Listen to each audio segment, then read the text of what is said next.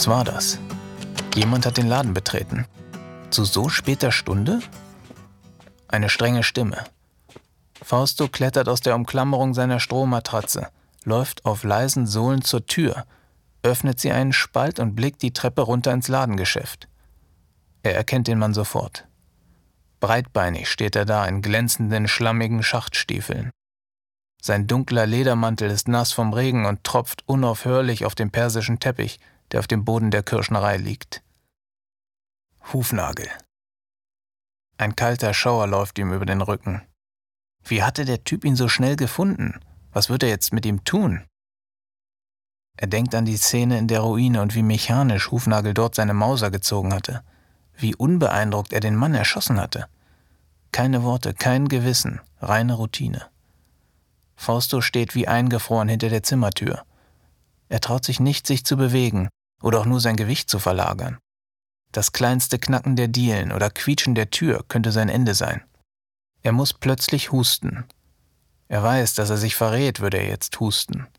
Er versucht den Reiz zu unterdrücken, versucht alle Muskeln in seinem Hals anzuspannen, um das Husten herauszuzögern. Wie verkrampft steht er da, eine Säule Elend. Sein Körper beginnt zu zittern, seine Kehle schmerzt. Mit geschlossenen Augen, gebeugtem Rücken und angespannten Muskeln steht er da. Ich grüße Sie, Herr Hufnagel. Äh, ich hatte Sie erst morgen erwartet. Ihre Erwartungen sind für mich irrelevant, Fäusel. Der Kommandant braucht seinen Pelz. Äh, ich, ich fürchte, er ist noch nicht fertig, Herr Hufnagel. Äh, Sie hatten ihn für morgen bestellt. Und morgen ist er fertig. Äh, hätten Sie ihn für heute bestellt? Dann tue ich das hier mit Fäusel. Sie geben also besser Vollgas oder Sie machen Bekanntschaft mit meiner Mauser. Einen Augenblick bitte, Herr Hufnagel. Fausto versucht die Spannung in seinem Hals zu lösen, sich langsam aufzurichten. Wenn Hufnagel hier ist, um einen Pelz abzuholen, dann ist er nicht hier, um Fausto zu suchen. Der Gedanke wirkt befreiend. Doch dann denkt er sich, dass man auch etwas finden kann, nachdem man gar nicht gesucht hat. Man kann einen Zufallsfund machen. Von unten hört er, wie jemand die Treppe in den Keller geht. Dann wird es ruhig. Die Ruhe treibt Fausto fast in den Wahnsinn. Das kleinste Geräusch und er wird zum Zufallsfund, denkt er. Die Augenblicke wirken unendlich, als hätte die Zeit aufgehört zu sein. Und er, Fausto Wallenbach, müsste für alle Ewigkeit hinter der Tür stehen und sei dazu verdammt, seinen Husten zu unterdrücken das Klackern der Klocks auf der steinigen Treppe. Fäusel kommt die Treppe doch wieder hoch. Er scheint den Pelz dabei zu haben. Denn Fausto hört, wie er etwas auf die Ladentheke legt. Der, der Pelz ist noch nicht ganz fertig. Aber ich muss Sie darauf hinweisen, äh, dass möglicherweise der Leder verzieht, äh, wenn Sie ihn nicht richtig trocknen lassen. Ja, vielleicht sollten wir gemeinsam dem Kommandanten anrufen und ihm das erklären. Nehmen Sie Ihre kleinen Griffel vom Fernsprecher, Fäusel, sonst knallt sie ja. Fausto verabscheut Hufnagel mit seinen Rosinenaugen und den schlechten Manieren. Er war es gewesen, der den alten Ködrich abgeführt hatte. Den Plan vom alten Ködrich zu Ende zu führen, denkt Fausto. Wenigstens einmal Rückgrat beweisen und seinen Mann stehen. Der ist ja noch ganz nass. Ja, Herr Hufnagel, wie gesagt, ähm, war für morgen äh, vorgesehen. Fäusel, kann man Sie eigentlich auf gar nichts mehr verlassen? Wie lange komme ich jetzt schon zu Ihnen? Genau, Ewigkeiten. Aber ich habe das Gefühl, dass die Leute den Respekt vor mir verlieren. Nein, ganz bestimmt nicht, Herr Hofnagel. Gerade gestern ist mir einer dissertiert. Mir. Erste Mal. Also, dass mir einer abhaut. Der war aber auch besonders ulkig, der Kerl. Besoffen war der bis in die Haarwurzeln. Hat immer gesagt, er träume und wolle endlich aufwachen und so ein Käse. Und gerade als der mir stiften gegangen ist, hat die nächste Verrückte angeklopft. Und jetzt pass auf, Häusel. Die ist kein bisschen besser. Genauso besoffen, erzählt auch die ganze Zeit sie Träume und so weiter. Kannst du dir nicht ausdenken, sowas. Aber immerhin äh, ist sie recht hübsch, sodass ich da sicherlich eine Verwendung finden werde, falls Merz ihr nicht höchstpersönlich beikommen will. Lustigen Namen hat sie auch. Mirsa. Noch nie gehört sowas, Fäusel. Vermutlich eine von euch Belgiern. Seid ihr nicht ganz normal da drüben?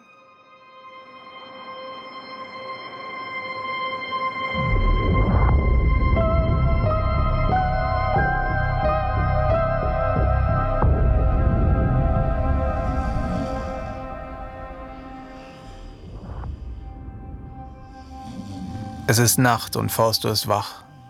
Mirsa ist hier. Endlich ein Lichtblick. Aber Hufnagel hat sie. Und bei diesem Gedanken ballt Fausto unwillkürlich die Hände und beißt die Zähne aufeinander. Hufnagel will eine Verwendung für sie finden. Oder Merz werde ihr beikommen. Fäusel schnarcht. Er liegt oben in dem Doppelstockbett. Fausto hat selten jemanden gehört, der so laut schnarcht. Er hat das Gefühl, dass der ganze Raum vibriert. Jedes Schnarchen ein kleines Erdbeben. Als würde er nicht zwei Meter entfernt von Fäusel liegen, sondern direkt inmitten seiner Nüstern. Er wird so nicht schlafen können. Keine Chance. Nicht bei dem Lärm. Verzweifelt und müde steht er auf streift seine ungewaschenen Socken über und tastet sich langsam und vorsichtig durch die Dunkelheit. Die Tür knarrt, doch in Fäusels Schnarchen verliert sich das leise Knarren wie ein Tropfen Tinte in einer Badewanne Brackwasser. Er geht die Treppe runter in den Laden. Das Mondlicht scheint sachte durch das Schaufenster und taucht den ganzen Laden mit seinen alten Möbeln und den vielen noch älteren Pelzen in ein dumpfes Silber. In der Ladentheke hat er vorhin Kerzen gesehen. Kerzen und Streichhölzer. Im Mondlicht wühlt er, nervös, findet, wonach er sucht und steckt beides in seine Hosentasche. Ihm fällt auf, dass er immer noch seinen Anzug trägt. In der Verwirrung des Tages, in seiner Orientierungslosigkeit, in seiner fortwährenden Panik ist dies der erste Moment, in dem ihm auffällt, was er anhat. Und ein bisschen erleichtert es ihn. Er mag seinen Anzug. Mag, dass da wenigstens dieses Detail ist, das ihn mit seinem Leben vor dem Unfall verbindet. Hinter dem Tresen ist die Falltür, die in die Höhle führt. Fausto kniet, tastet im Dämmerlicht den Boden ab, bis er den schweren, eisernen Griff findet, der in die Luke eingelassen ist. Es strengt ihn mehr an, als er gedacht hätte, sie anzuheben. Schritt für Schritt tastet er sich in die Dunkelheit der Höhle hinab. Erst als er unten ist, macht er die Kerze an. Die Flamme flackert in der Luft. Es ist kühl hier unten. Viel kälter als im Laden oder in der Kammer von Beatrix und Fäusel. Er tastet die Steine ab, dort, wo sie vorhin den roten Koffer versteckt hat, als er ankam. Im Kerzenlicht ist es schwer zu erkennen, wo genau sie stand. Links der Treppe, daran erinnert er sich genau. Aber ob es zwei oder eher vier Meter waren? Seine Erinnerung ist diffus, als sei sie im Laufe der Stunden verblasst. Jeden der kalten Steine tastet er ab, rüttelt daran, vielleicht ist er lose. Dann fühlt er einen Stein, der anders ist, nicht ganz so kalt, er denkt an Plastik im Geschirrspüler. Dieses elende Beispiel, das sein Physiklehrer Dr. Molch jedes Jahr wiederholt hatte. Immer dann, wenn es um die Wärmekapazität und Leitfähigkeit von Werkstoffen gegangen war. Ganz deutlich sieht er ihn vor sich, den Dr. Molch. Klein ist er gewesen und unförmig, wie ein junger Danny DeVito. In Faustus Erinnerung trägt er einen großen schwarzen Rucksack und im Winter eine Mütze mit Bommel. Aus etwas Entfernung war er nicht von den Schülern zu unterscheiden gewesen, außer an seinem steifen Gang. Fausto hatte Physik im Abitur gehabt. Es war ein Fehler gewesen. Oder vielleicht ein wichtiger Warnschuss, der ihn davor bewahrt hatte, irgendein Fach zu studieren, in dem auch nur rudimentäre Mathekenntnisse verlangt werden. Bis heute muss er jedes Mal an Dr. Molch denken, wenn er einen Geschirrspüler ausräumt. Diesen kleinen, unbedeutenden Mann, der jedes Jahr die gleichen Witze macht, jedes Jahr das Gleiche unterrichtet und sich jedes Jahr tiefer an seine Bedeutungslosigkeit schraubt. Zu Schulzeiten hat Fausto Dr. Molch verachtet, viel Energie dafür verschwendet, sich über Dr. Molch aufzuregen. Heute, mit fast 20 Jahren Abstand, hat er Mitleid für den Kindsmann, dessen einzige Freude darin bestand, Schüler zu quälen, die Physik nicht ganz so faszinierend fanden wie er selbst. Fausto staunt über sich selbst dass Dr. Molch das Erste ist, woran er denken muss, als er einen Stein berührt, der sich nicht so kalt anfühlt wie die anderen. Lächerlich, entfährt es Fausto. Der Stein ist lose, lässt sich bewegen, lässt sich hin und her wackeln. Und mit etwas Mühe lässt er sich anheben. Es ist kein Stein, Holz vielleicht, denkt Fausto, aber gut lackiert. Mit bloßem Auge nicht zu erkennen. Der Stein gibt einen Vorsprung frei. Darin der rote Koffer. Faustos Herz schlägt, er hört es deutlich pochen. Die Aufregung macht ihn nervös. Er nimmt den Koffer aus dem Felsspalt, packt den vermeintlichen Stein wieder darauf und läuft ein paar Meter in die Höhle. Er überlegt, zurück in die Kneipe zu gehen, den Koffer aufzumachen, sich anzusehen, worum es wirklich geht. Doch seine Füße sind kalt und nass. Auf Socken steht er da. Seine Schuhe stehen noch vor der Treppe, oben im Laden. Ohne Schuhe abhauen? Besser nicht, denkt er. Nimmt den Koffer in eine Hand, die Kerze in die andere und geht langsam die Treppe rauf in den Laden. Er schiebt den Koffer vor sich durch die offene Luke. Und da ist das Schnarchen wieder. Wie eine Stichsäge, die man kurz an ein Stück Holz hält, dann eine kurze Pause einlegt und sie dann wieder und wieder ans Holz führt. Eine irrsinnige Vorstellung, denkt Fausto und löscht die Kerze. Wie an seinem Geburtstag, indem er Daumen und Zeigefinger anleckt und die Flamme dann mit seinen spuckegetränkten Fingern erstickt. Die Luke fällt ihm auf, wie sie wie der Schlund eines hungrigen Tieres weit geöffnet dasteht. Ohne nachzudenken greift er nach der Luke, um sie zu schließen. Sie ist schwer. Der eiserne Griff rutscht ihm aus der Hand. Es geht ganz schnell. Zwecklos hinterherzugreifen. Mit einem lauten Knall fährt die Luke zu Boden. Dann ist es einen kurzen Augenblick totenstill. Kein Schnarchen, nichts. Dann hört Fausto Geräusche aus der Kammer von Beatrix und Fäusel. Er flucht unverständlich. Macht einen Satz aus dem Bett, Fausto hört deutlich, wie er auf dem Boden landet. Dann das Klackern von Fäusels Klocks. Holz trifft auf Holz, ein sattes, sonores Klackern. Fausto greift nach seinen Schuhen, mit der anderen Hand nach dem roten Koffer. Er rennt zur Ladentür, verschlossen. Er nimmt den Koffer und wirft ihn mit all seiner Kraft gegen die Schaufensterscheibe. Ohne darauf zu achten, sich nicht am rumliegenden Glas zu schneiden, klettert Fausto aus dem Fenster, greift nach dem roten Koffer, der mitten in den Scherben liegt, und rennt, ohne sich umzudrehen, die nasse Straße runter.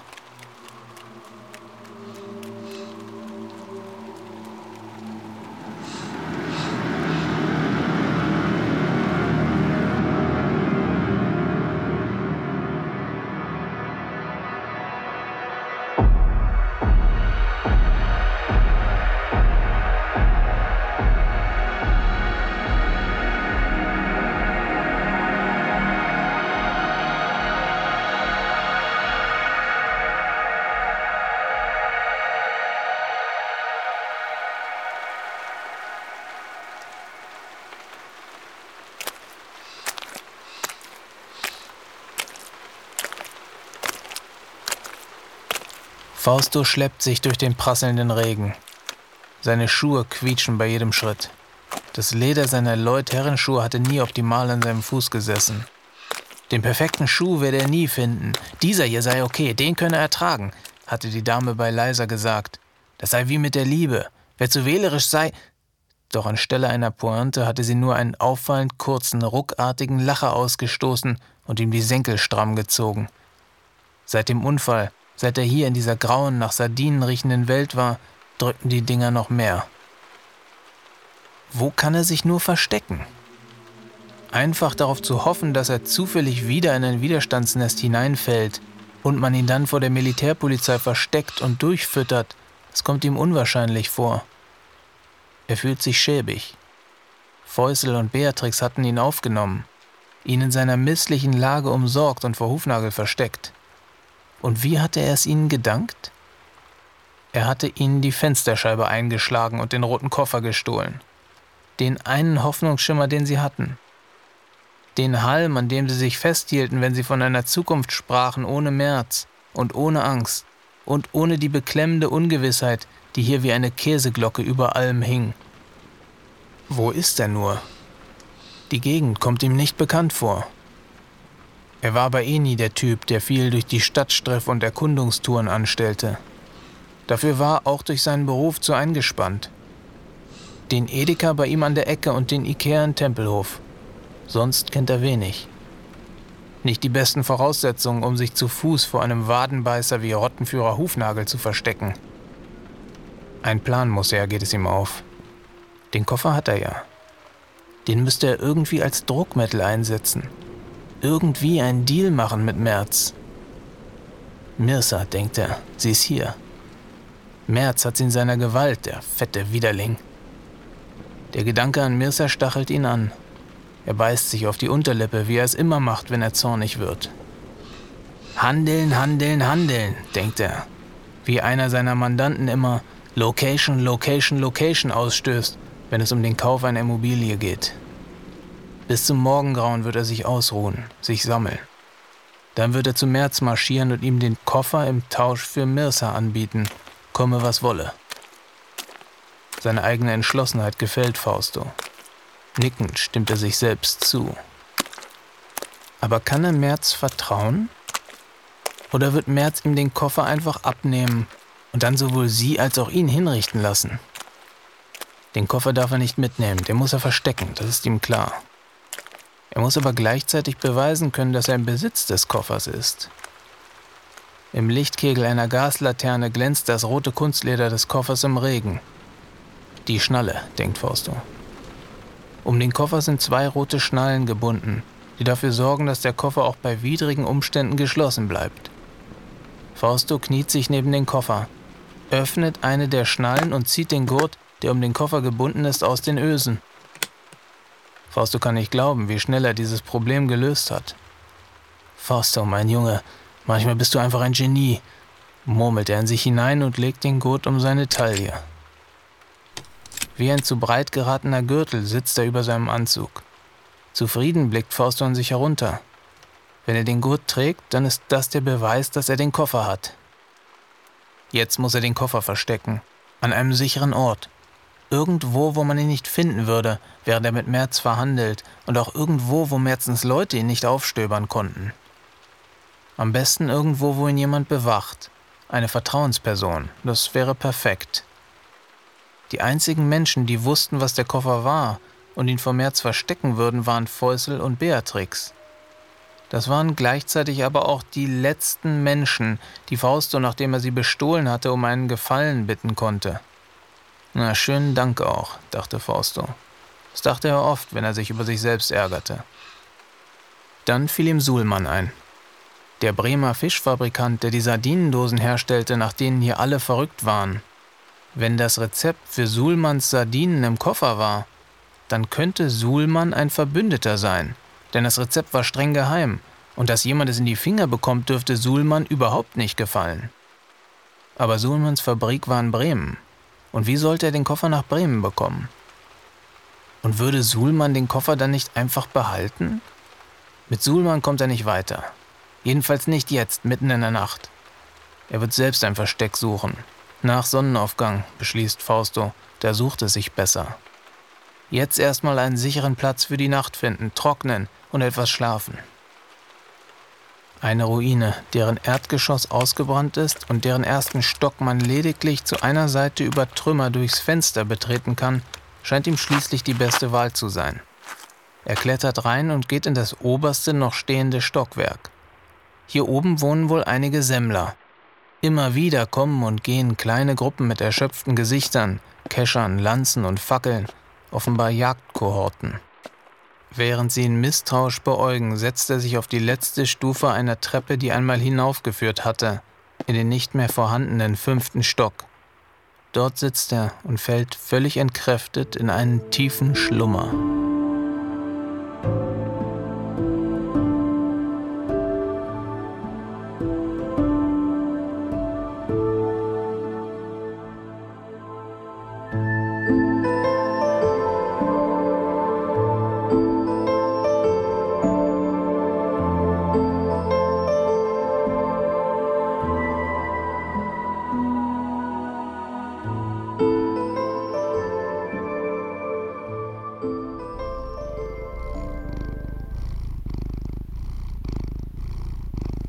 Schnurren wird Fausto wach. Er spürt, wie etwas über sein Bein gleitet. Erschrocken reißt er die Augen auf. Eine buschige, weiße Katze reibt sich an ihm, so wie Katzen sich sonst an Bäumen reiben. Sie blickt ihn an, sieht, dass er sie sieht, macht einen Satz die Treppe runter, blickt sich um, schaut Fausto nochmal an und verschwindet dann in einer offenen Tür. Fausto schaut sich um. Er war auf der Treppe eingeschlafen. Sein Nacken schmerzt.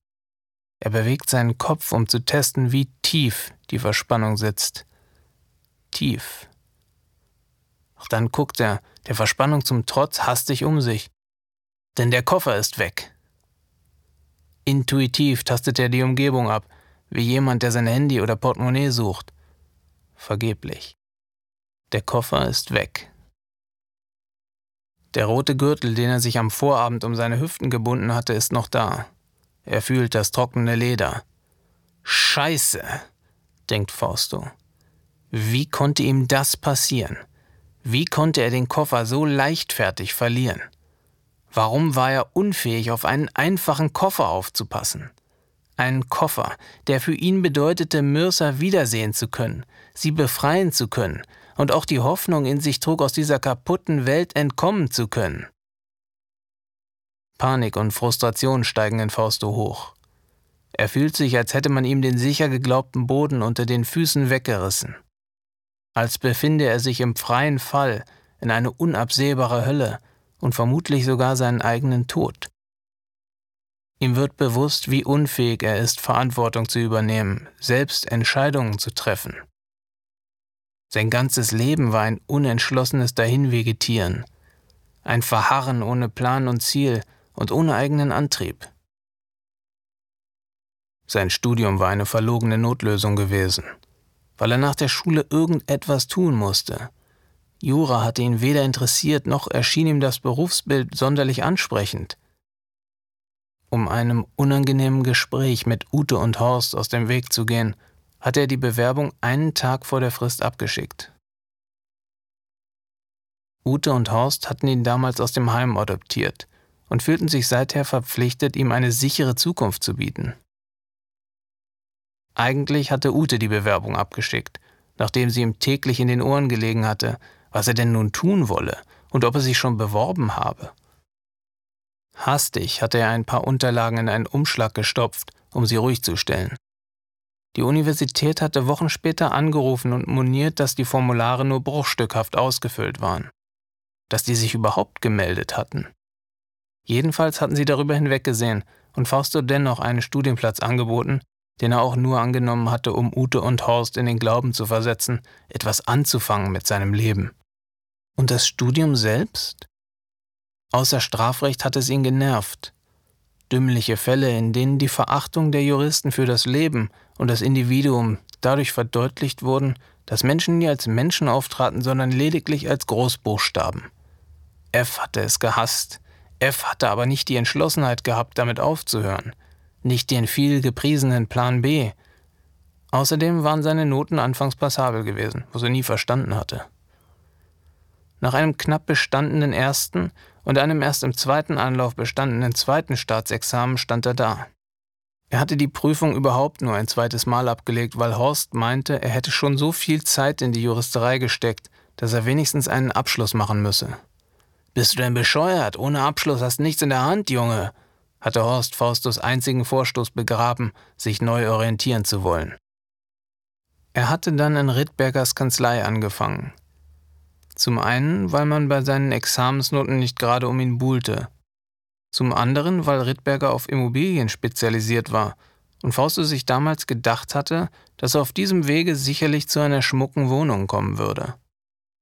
Wirklich Schmuck war sie zwar nicht, aber immerhin hatten Rittbergers Verbindungen ihm eine Altbauwohnung zugeschanzt, was man im überlaufenden Berliner Wohnungsmarkt Fausto gegenüber immer wieder anerkennend würdigte. Das Haus war hellhörig wie ein Konzertsaal. Im Winter pfiff die kalte Luft durch die undichten Fenster. Der Hausflur war seit Jahrzehnten nicht renoviert worden und in seiner Küche hatte er immer wieder Besuch von Mäusen. Trotzdem, man sagte, Fausto habe das große Los gezogen. Fausto hatte die Wohnung nie gemocht, viel zu laut. Er hasste die Wohnung und er hasste die Stadt, in der er jeden Morgen von lauten Müllwagen oder Vespas mit knatternden Zweitaktmotoren belästigt wurde. Er wollte irgendwo am Wasser leben, abends mit dem Zirpen der Grillen einschlafen und morgens im Wogen der Wellen aufstehen. Und zwar dann, wenn sein Körper es für richtig hielt. Alles Scheiße, entfährt es Fausto, dem die Konsequenzen seiner Konsequenzlosigkeit in diesem Moment der Selbstreflexion bewusst werden. Er steht auf und schaut sich in der Ruine um, in der er geschlafen hat. Sie ist menschenleer. Die Semmler, die er nachts gesehen hatte, sind wohl unterwegs. Jagd auf Wölfe und Krähen machen, um sie dann, wenn sie Glück haben, gegen Suhlmanns Sardinen zu tauschen. All die Arbeit für diese scheiß Sardinen, denkt Fausto. Er durchsucht die Ruine. Vielleicht ist der Koffer hier irgendwo. Vielleicht hat ihn ein Semmler in Sicherheit gebracht. Vielleicht hat er hier einen heimlichen Komplizen. Doch Fausto findet nichts. Die karge Behausung zu durchsuchen dauert nicht lange. Viele Räume gibt es nicht, da die Außenwände nur noch bruchstückhaft stehen. Während Fausto durch die Räume zieht, fällt er einen Entschluss. Er wird sein Leben in die Hand nehmen.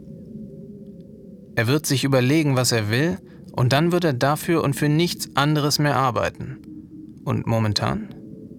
Momentan will er in erster Linie Mirsa wiedersehen. Er hat noch den roten Gürtel, den er Merz zeigen wollte, um zu belegen, dass er den Koffer hat. Den wird er ihm zeigen. Und er wird verlangen, Mirsa zu sehen, wird ihre Freilassung verlangen. Sonst gibt es keinen roten Koffer, wird er sagen. Er wird vorgeben, den Koffer zu haben und sie damit rausholen. Er wird sie befreien und dann werden sie flüchten. Irgendwie wird man entkommen können. Er wird einen Weg finden. Für Mirsa und um endlich selbst zu leben und nicht lediglich zu existieren. Fausto fühlt eine ernsthafte Entschlossenheit, wie er sie zuvor noch nie empfunden hat. Er ist verblüfft von der Energie, die sein Wille, die Dinge jetzt selbst zu regeln, in ihm freisetzt. Schnaufend saugt er die Luft durch seine Nase, während er sich mit den Schneidezähnen auf die Lippen beißt. Er verlässt die Ruine, entschlossen. Er wird jetzt zum Hauptquartier gehen und Mirsa da rausholen.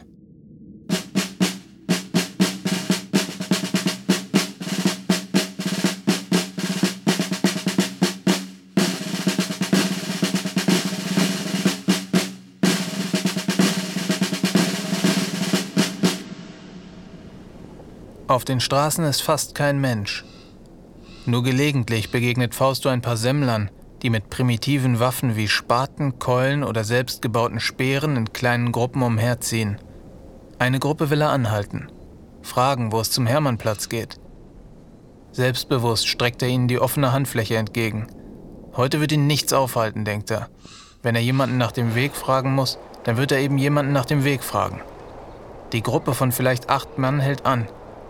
Ihr Anführer ist ein kleiner, drahtiger Typ mit einer Brille, wie Helmut Kohl sie immer getragen hat, einem Haarkranz, kurzen Hosen und einem fleckigen hellen Poloshirt, ganz so wie es die Tennisspieler zu Zeiten von Björn Borg und Konsorten getragen haben.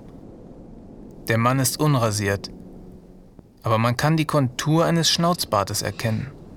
Seine Arme und Beine sind mit einfachen geometrischen Formen tätowiert als hätte die Bilder jemand gestochen, der das Tätowieren an diesem Mann erstmal üben wollte. Semmler, wo ist deine Rotte? Wo ist deine Ausrüstung? Entschuldigen Sie die Herren, ich suche den Hermannplatz. Der muss nicht weit von hier sein. Noch nie gehört. Was soll das sein für ein Kollege? Kein Kollege. Ja, ja, Semmler. Ich bin kein Semmler. Ich will auch kein Semmler sein. Semmler sein ist scheiße. Den ganzen Tag lauft ihr mit euren klapprigen Gartengeräten durch die Gegend, um gegen Wölfe zu kämpfen. Und alles nur, um mit etwas Glück ein paar ölige Sardinen ausgehändigt zu bekommen? Nein, ich bin gewiss kein Semmler. Ich bin Fausto Wallenbach. Ich bin mein eigener Herr, ich treffe meine eigenen Entscheidungen. Und jetzt muss ich zum Hermannplatz, verdammt. Semmler, du sprichst im Wahn. Ich bin kein Semmler. Ah, schon klar. Wir haben eh keine Zeit, deine existenziellen Gedanken durchzugaloppieren. Reih dich ein oder lass es bleiben. Auf eigene Gefahr. Die Rotte muss heute noch Beute machen. Rotte, weiter, Marsch! Mit diesen Worten setzt sich die Gruppe Semmler in Bewegung und zieht, ohne ihn eines weiteren Blickes zu würdigen, an Fausto vorbei. Einsam bleibt er zurück. Eine ganze Weile zieht er durch die Straßen, bis ihm endlich eine Ecke bekannt vorkommt. Hier ist er mal gewesen, das weiß er genau. Und von hier ist er sich sicher, wie man zum Hermannplatz kommt. Weit ist es nicht. Die große Straße runter, dann links. Da ist er sich sicher, weit ist es nicht. Seine Laune bessert sich. Die Entschlossenheit, mit der er losgelaufen ist und der die Semmler einen deutlichen Dämpfer verpasst hatten, ist zurück.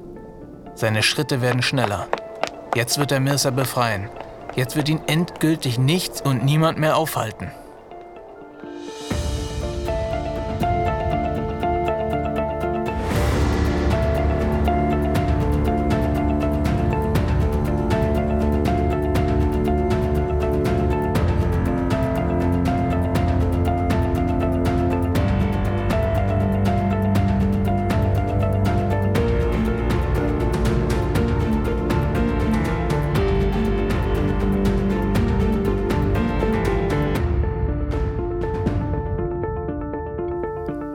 Hermannplatz hat sich abermals verändert. Der blaue Container, in dem Semmler ihre Beute gegen Suhlmanns Sardinen tauschen konnten, ist verschwunden. Dafür ist der Platz umzogen von einem gewaltigen Zaun. Gusseisern mit dicken Streben, glänzend schwarz lackiert, erinnert Fausto an die Zäune in London. Dort ist er für ein Semester gewesen zum Austausch. Die Stadt war schrecklich teuer gewesen und von seinem Budget konnte er sich oft nur Toastbrot mit Tomatensauce und Erdnussbutter leisten. Das hatte er in den sechs Monaten so oft gegessen, dass ihn allein der Gedanke daran leicht zittern lässt. In einem acht Quadratmeter großen Zimmer hatte er gewohnt, möbliert mit einem Bett, das man gegen die Wand lehnen musste, um die Zimmertür zu öffnen. Auf dem Hermannplatz stehen etwa 100 Männer, alle in grauen Filzanzügen. Sie stehen in Reihen, gerade und gleichmäßig, doch sie bewegen sich nicht. Im Zaun ist ein großes Tor, so breit, dass ein Lastwagen ohne Probleme durchfahren könnte. Das Tor steht offen. Fausto kann den Eingang der Bunkeranlage sehen. Darüber wehen noch immer die gleichen drei Flaggen. Er nimmt seinen ganzen Mut zusammen, geht aufrecht und entschlossen durch das Tor, den Kopf gerade Richtung Eingang gerichtet.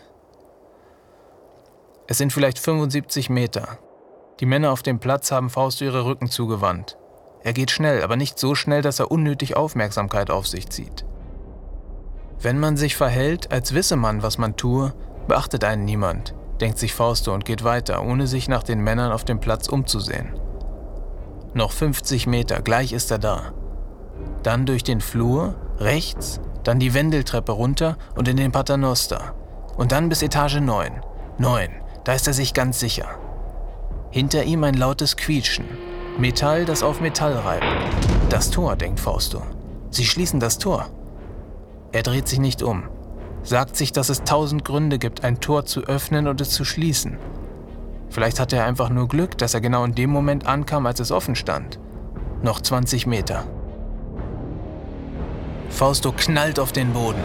Ein Netz zieht sich über ihm zusammen. Er strampelt mit den Beinen, dreht sich. Seine Hände greifen durch die Maschen. Ein Ruck. Das Netz wird über den Boden gezogen, schleift den eingewickelten Fausto zurück in Richtung des Tores. Wie ein gefangenes wildes Tier zappelt er, windet sich hin und her, versucht sich mit allen Kräften zu befreien. Vergebens. Das Netz kommt zum Halt. Zeitgleich trifft Fausto ein schwerer Stoß im Rücken. Der Schmerz sitzt tief, sitzt dumpf, sitzt kurz über seinem Steißbein genau in der Wirbelsäule. Ein Schatten, unter Schmerzen reißt Fausto seinen Kopf herum in Richtung des Stoßes. Etwas steht auf ihm, ein Stiefel.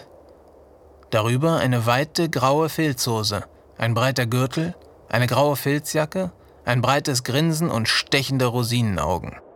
Hufnagel. Guten Tag, Herr Wallenbach. Oder sollte ich besser Heuber sagen? Wissen Sie, Heuber, viele entkommen uns nicht. Aber Sie sind wirklich der Erste, der dämlich genug ist, freiwillig zurückzukommen. Ich nehme mal an, dass Ihnen Ihre Flucht dann doch irgendwie leid getan hat, weil Sie gemerkt haben, dass ich doch ein ganz passabler Typ bin. Bringen Sie den Mann in Block 8c zum Untersuchungszimmer Barsch. Hände greifen nach Fausto. Er wird hochgehoben. Eine Gruppe von Männern in grauen Filzanzügen trägt Fausto über den Hermannplatz. Sie laufen um das ehemalige Karstadtgebäude herum.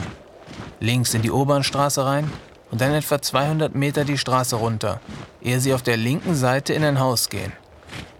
Sie betreten eine Arztpraxis, doch der Raum sieht aus, als sei er vor nicht allzu langer Zeit noch eine Bar gewesen.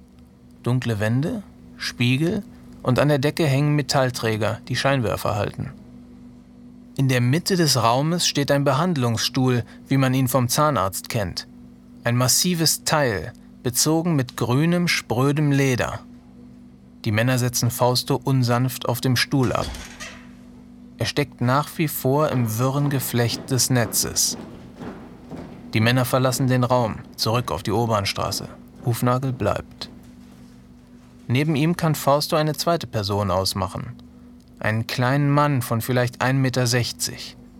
Gedrungene Gestalt, dichte schwarze Haare, die gleichmäßig in alle Richtungen abstehen, als hätte der Mann gerade in eine Steckdose gegriffen. Sein Kopf, den die abstehenden Haare unnatürlich groß wirken lassen, sitzt auf einem kurzen Hals. und die bullige Statur des kleinen Mannes in weißem Kittel sitzt auf nackten O-Beinen. Hufnagel und der kleine Mann wickeln Fausto langsam aus dem Netz aus. Als sie seinen linken Arm befreit haben, zurren sie ihn an der Lehne mit einer ledernen Schlinge fest. Das gleiche tun sie mit dem rechten Arm, dann mit dem rechten Bein und dann mit dem linken. Seine Arme sitzen eng und fest in den Schlingen, doch seine Beine sind nur lose festgezogen, bemerkt Fausto. Mit einem schnellen Ruck könnte er ein Bein vielleicht befreien, denkt er. Doch was soll er mit einem Bein gegen zwei Männer ausrichten? Ich hatte Ihnen ja recht deutlich gemacht, dass ich Ihnen die Nase brechen werde, wenn Sie mir noch mal frech werden. Ich denke, es wäre ungerecht Ihnen gegenüber und allen anderen, wenn ich anfinge, mein Wort zu brechen. Dann hätten wir hier bald Chaos. Mit diesen Worten macht Hufnagel einen Schritt auf Fausto zu und umklammert seine Nase mit Zeige und Mittelfinger. Kraftvoll greift der große Mann zu und bringt die Nase mit einer ruckartigen Drehbewegung zum Knacken. Hufnagel schüttelt demonstrativ seine Hand aus, als sei er derjenige, der Schmerzen davongetragen hätte. Fausto spürt, wie sich ein Rinnsal Blut aus seiner Nase auf sein Hemd ergießt. So, Herr Heuber, jetzt wo wir das erledigt haben, können wir ja dann langsam mit dem Verhör beginnen. Das ist Dr. Barsch, ein Meister seines Fachs. Er wird das Verhör qualifiziert unterstützen, damit wir nicht allzu lange brauchen, um zum Punkt zu kommen. Nicht wahr? Dr. Barsch schiebt seine Unterlippe nach vorne und mustert Fausto aus fast geschlossenen Augen. Wortlos nickt er. Heuber, wir können das ganze Prozedere hier relativ schnell und schmerzlos, wie man so schön sagt, hinter uns bringen. Weil ich im Grunde nur drei simple Fragen habe. Wie konnten Sie sich vor der Militärpolizei verstecken? Wer hat Ihnen geholfen? Und wo ist der rote Koffer? Komm schon, das ist es nicht wert. Während er nach dem Koffer fragt, greift er nach Faustos rotem Gürtel. Hufnagel schaut Fausto mit fordernden Augen an, wiederholt, dass er nur diese drei Fragen hätte und dass Dr. Barsch bisher jeden zum Sprechen bekommen hat. Jeden.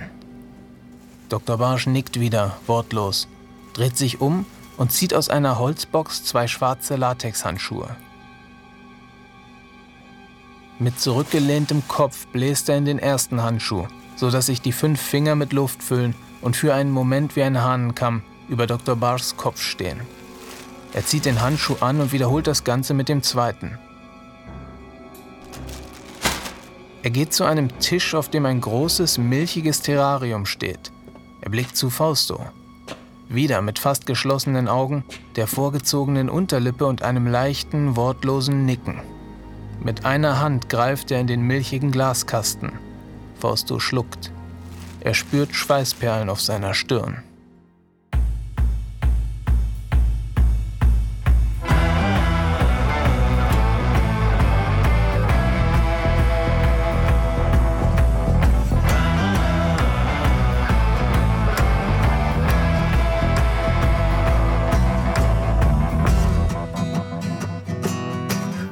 Das war Faustus dritter Advent. Nächsten Adventssonntag geht's weiter. Wenn euch die Geschichte gefallen hat, dann empfehlt uns all euren Freunden weiter und hinterlasst bitte eine kurze Bewertung auf iTunes. Das hilft uns sehr. Ihr könnt Hörhus auch auf Twitter, Instagram und Facebook folgen, liken und teilen. Vielen Dank an Pascal, Paula, Dagmar, Matthias, Basti, Jenny Lee und natürlich an den wunderbaren Akito Hiroshi. Und denkt dran, wenn ihr Zahnschmerzen habt oder einfach mal wieder eure Zähne checken lassen wollt, die Praxis in der Pfalzburger Straße 45 in Berlin-Wilmersdorf bietet nicht nur ein kompetentes Team, sondern auch eine entspannte und humorvolle Atmosphäre.